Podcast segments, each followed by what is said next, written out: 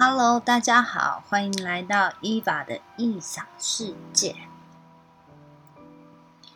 在这里先跟大家拜个晚年哦。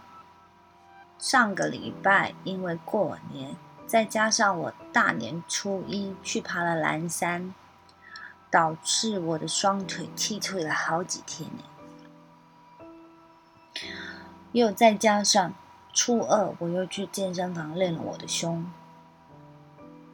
跟手臂真的是全身酸痛哎，于是我决定大过年的干嘛这么拼？所以我觉得我的 podcast 也应该休息一周，对自己好一点，别把自己逼得太急。跟大家报告一下，今年的新年大年初一，我终于解锁了蓝山。其实认识我的朋友们都知道，在我生病前，每天除了工作，假日就是待在家里补眠，完全提不起兴趣去郊外。蓝山是我来澳洲多年后，终于有机会去爬的第一座山。自从去年我生病之后，我突然发现健康的重要。于是我就有几个好朋友，我们约定了每周一一起会去郊外走走，然后一周一次固定的羽毛球，加上健身房、游泳还有瑜伽。当然里面我是最弱的那个啦。我还有个朋友，哇！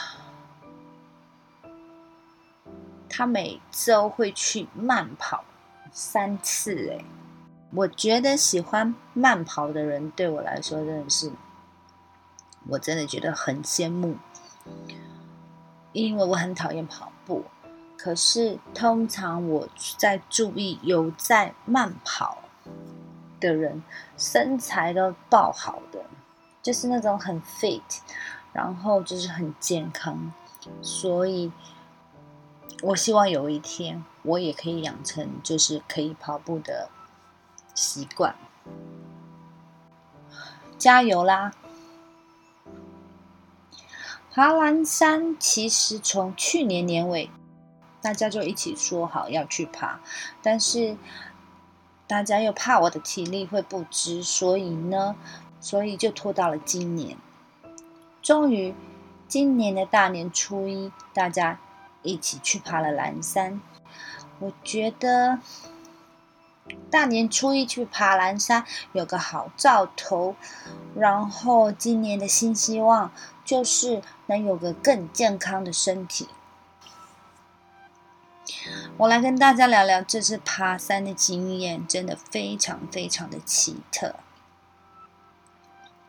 当天雪梨的天气有点热，三十几度吧。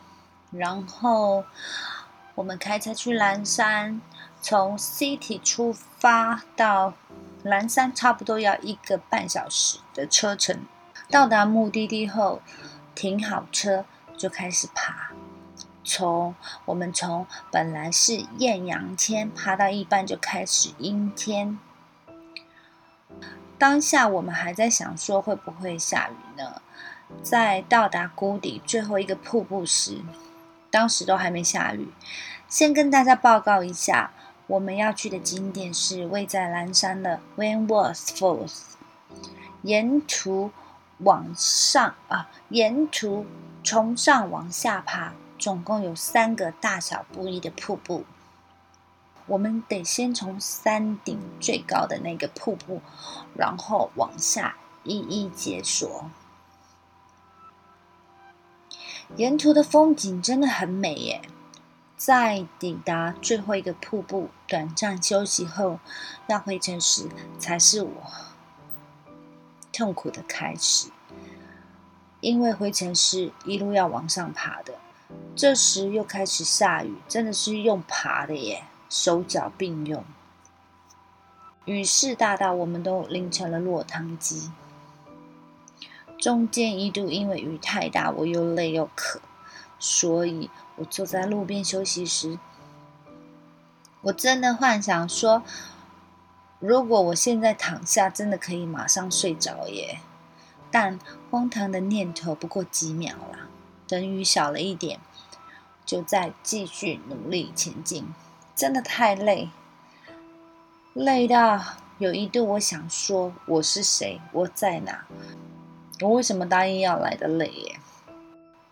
很奇妙的体验，因为我们从艳阳天爬到阴天，再爬到大雨天，从一开始美美的，然后再爬到被大雨淋湿成落汤鸡的狼狈，这一切都得感谢我的姐妹 Angel。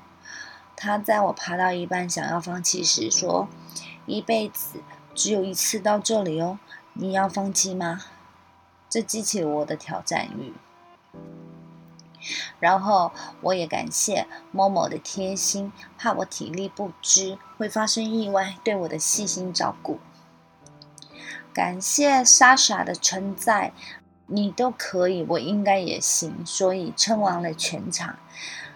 让现在的我可以大声的对 Vicky 说：“Vicky 妹妹，你的眼泪没有白流，我做到了。”啊，这个就是题外话了。就是在我们要去爬山的前两三天，我有个朋友叫 Vicky，他听到说我要去爬蓝山，他居然激动到感动到哭了。我不知道他在哭什么，他可能觉得我办不到吧。因为他曾经去爬过蓝山两次，他说他第一次去爬的时候觉得很累，爬完全程了。但是第二次去爬的时候，第二次去爬蓝山是因为他那时候澳洲 low down，所以他有三个月应该没有运动。所以在三个月没有运动之后，他去爬了蓝山。他说：“哇，那个爬下去他都觉得快要死了。”很累，他他觉得爬下去他都觉得很累，他怕我会还要再爬上来耶，所以他怕我会撑不住我的身体，所以这就是他听到我要去爬蓝山的时候流下眼泪的故事。二零二一，我真的很感谢有这些好姐妹。二零二零也请你们多多指教哦，谢谢你们对我的细心照顾。还有蓝山真的很美哦。聊完了我的蓝山之旅之后，开始了我们今天的主题。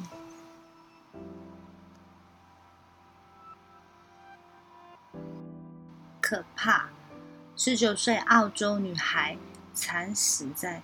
装满盐酸的浴缸，全身被腐蚀，只剩一只脚。凶手是妻结婚四个月的丈夫，父母皆是女孩死前诡异的行为。最近，澳洲发生了一起令人心痛的悲剧：一位年仅十九岁的花季少女惨死在装满盐霜的浴缸中。全身上下只剩下一只脚，还有人形，而罪魁祸首竟然是那和她刚刚走入婚姻四个月的丈夫。女孩的父母也说出了女孩去世前的诡异行为。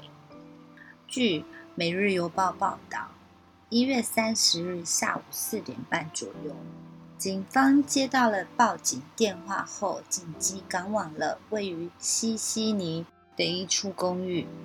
在房间的浴室中，他们看到了可怕的一幕：年仅十九岁的女孩阿尼玛哈亚全身裸体，脸朝下的趴在装满棕色酸液的浴缸中，全身大部分的面积都已经被盐酸腐蚀，只有一只脚还保持着完整。旁边还放着几瓶二十升的盐酸溶液。在得知女儿的死讯后，阿尼玛的父母感到悲痛欲绝。他们表示，由于女儿的尸体已经被盐酸腐蚀的面目全非，他们根本无法按照孟加拉国的传统丧葬方式送她最后一程。根据当地的习俗，死者下葬时会被包裹在布中，而只露出面部。家人们则会对着死者的脸部做最后的祷告。我都没办法看到我女儿最后一刻的脸。阿尼玛的父母哭泣着说道：“好在，随着警方一系列的走访调查，阿尼玛的死亡真相也正在慢慢的浮出水面。”据阿尼玛的邻居就说，事发大约下午两点钟左右，他听到事发公寓方向传来的尖叫声。起初我还以为是有人在唱歌，紧接着就变成了像尖叫一样的声音。很快，警方就将嫌犯锁定了与阿尼玛同居的丈夫身上，并向大众公布了他的照片。凶手是女孩的丈夫，婚后女孩性情大变。就在照片被公布后不久，二十岁的 Malaja Safa 在得知自己无法逃脱，就于次日中午十二点二十分前往警察局自首。据他供述，事发的周末，他在与妻子 Anima 争吵后，亲手将其杀害。第二天上午十点左右，Maraj 还驾驶一辆白色的卡车前往 Bunnies，购买了一桶二十公升的盐酸。然后下午三点时又折返购买了饰品一样的容易。阿尼玛去世的浴缸刚好可以装下一百公升的液体。在谈及与 Anima 的婚姻关系时，Maraj 表示，虽然他们的婚姻只维持了短短四个月，且偶尔有争执，但总体来说还是令人非常满意的。不过，Anima 的父母对此持另一套观点。他们认为自己一向优秀的女儿在认识了 Mirage 后性情大变，他们的婚姻状况并不好。据他们介绍，2009年，九岁的 Anima 随父母一起移民到了澳洲。高中毕业后，他以优异的成绩考入西悉尼大学的医学院，目前正就读大二。立志毕业后成为一名外科医师。在认识 Maraj 之前，Anima 每个周末都会和父母以及妹妹一起吃饭、购物，享受家庭生活。他英文说得很好，兴趣也很广泛。他喜欢电影、音乐、购物和化妆。阿尼玛的母亲说：“不过，就在阿尼玛认识 Maraj 之后。”一切都变了。去年十月，两人相识后，很快就同居在 nos paramatta 的一处公寓中。可能是因为阿尼玛第一次谈恋爱，她将全部的精力都放在了男友身上。我不知道他们怎么认识的，但他们认识以后，阿尼玛变得很孤僻，不再见身边的朋友。他妈妈给他打电话，他也不接。他们的婚礼我们也没有参加。阿尼玛的父亲说：“据悉，Maraj 是一名出租车司机的儿子。高中毕业后的他在建筑行业工作。可能是两个人的生活和学历经历有较大的差距，两个人的婚姻也并非一帆风顺。阿尼玛曾打电话给叔叔。”苦恼地说：“Maraj 经常喝酒，而准备当一个医生的他并不喜欢这样。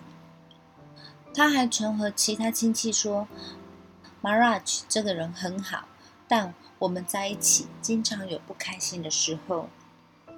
或许就是这些生活中的不开心，让 Maraj 对妻子心存怨恨，做出了让所有人都后悔的决定。’”如今，他也将接受法律的制裁，上周二，本案在 Bendstown 第一次开庭，Maraj 被拒绝保释，并还还押候审，并将于四月五日在 Parramatta 地方法院再度出庭。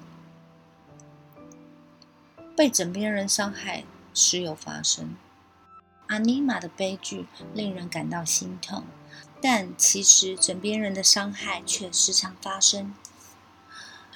二零一九年一月，生活在维州的 Angela，在与丈夫 Daniel 吵架后，趁其不备，将点烟器点燃后扔向了 Daniel，导致 Daniel 的身体八十 percent 的面积都被烧伤，次日就在医院中不幸去世了。二零一九年十月。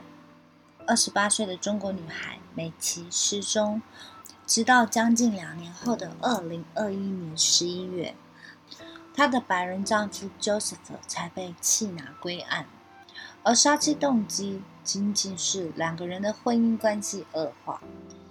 Joseph 试图阻止美琪带着女儿回中国。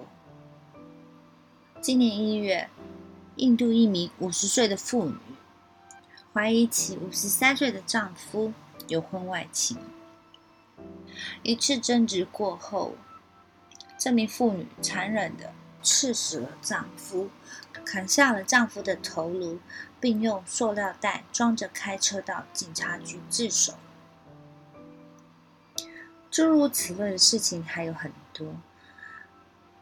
研究亲密关系暴力的专家 Jacqueline Campbell 教授指出。至少有七十 percent 的杀人犯在最终杀害伴侣之前，曾经对伴侣施加过亲密关系暴力。也就是说，这些悲剧并非无端发生的，而是在两个人的生活细节中都早有体现。希望大家在生活中遇到事情时，多多和伴侣沟通。或寻求专业人士的帮助，不要把事态发展到让自己和他人都后悔的地步。一个花季少女惨死家中浴室，尸体被盐酸腐蚀的只剩一只脚，而凶手就是与她结婚四个月的丈夫。类似枕边人的伤害似乎最为致命。对此，你有什么看法呢？欢迎你们留言分享。今天的故事就到此结束喽。如果你喜欢我的节目，请欢迎你们按赞或分享给你的朋友们。然后，如果你的生活中有些什么样的小故事，想要跟我分享，也欢迎你们来信。要如何写信给我呢？其实很简单，在我每一集的叙述里面，都有我的 IG 账号或我的 email 账号，你们可以加我的 IG 私讯给我，或者是 email 给我。如果我有时间的话，会在节目里把你们的故事分享给大家的。那今天的节目就到此为止喽。那我们就下周见，拜拜。